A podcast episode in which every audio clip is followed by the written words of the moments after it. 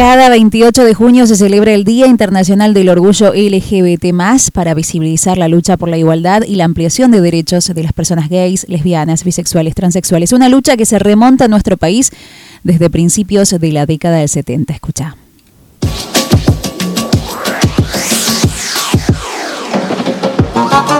El comienzo del orgullo en la Argentina. En los años 60 era constante la violencia policial hacia el colectivo LGTBIQ. En el bar Stonewall Inn en Nueva York eso pasaba casi todas las noches. De hecho, ocurrieron varias revueltas a lo largo de los años, pero la del 28 de junio de 1969 fue la más significativa.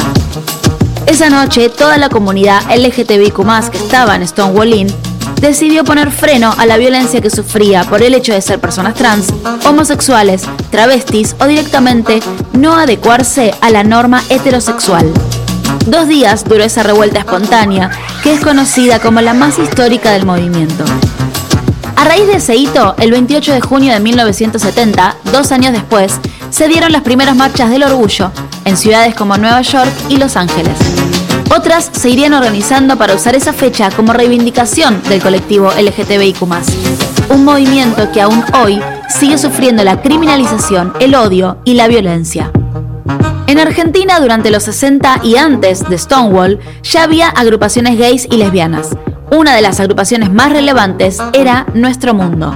¿Cuáles eran los principales reclamos en esa época y cómo se vivía la militancia? Realmente los reclamos fundamentales se basan en la eliminación de los edictos policiales anti-homosexuales. Néstor Latrónico es poeta y militó en los 60 y los 70 en la agrupación Nuestro Mundo y el Frente de Liberación Homosexual. Fundamentalmente esa fue la, lucha principal del, FLH, o el, caballito de batalla o el punto esencial, más allá de que en el grupo Eros había una tendencia de izquierda que apoyaba a Cuba a pesar de que se le criticaba por su homofobia. Pero igual se apoyaba la, la idea de una revolución mundial que en, aquella época estaba presente en toda Latinoamérica. ¿no? Durante la dictadura cívico-militar de 1976, los gays, las lesbianas, las personas trans y las travestis fueron de los colectivos más perseguidos. Pero antes de esa época, la realidad era distinta.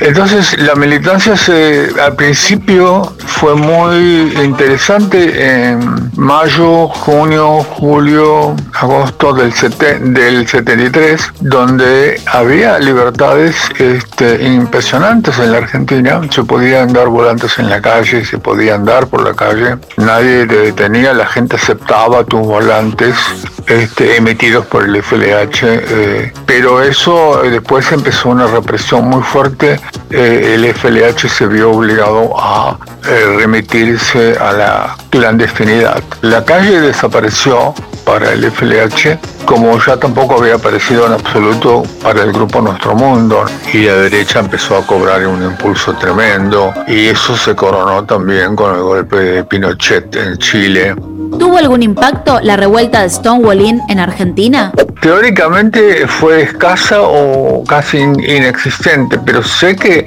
Héctor Navetarte, fundador de Nuestro Mundo, previo al FLH, de alguien que había ido a Nueva York, había recibido unos volantes, un volante, me parece, que mostraba esa explosión de Stonewall fue como un aviso, como un aviso importante, pero en aquella época no había los medios que hay ahora tecnológicos de información y se sabían las cosas o por carta o por algún volante que, alguien mandaba. En los diarios no aparecía absolutamente nada. Así que eh, era muy poca la, información. Néstor, ¿qué es el orgullo para vos? En 70 marché en la primera marcha que di. Eso fue de, un poder inmenso sobre mí.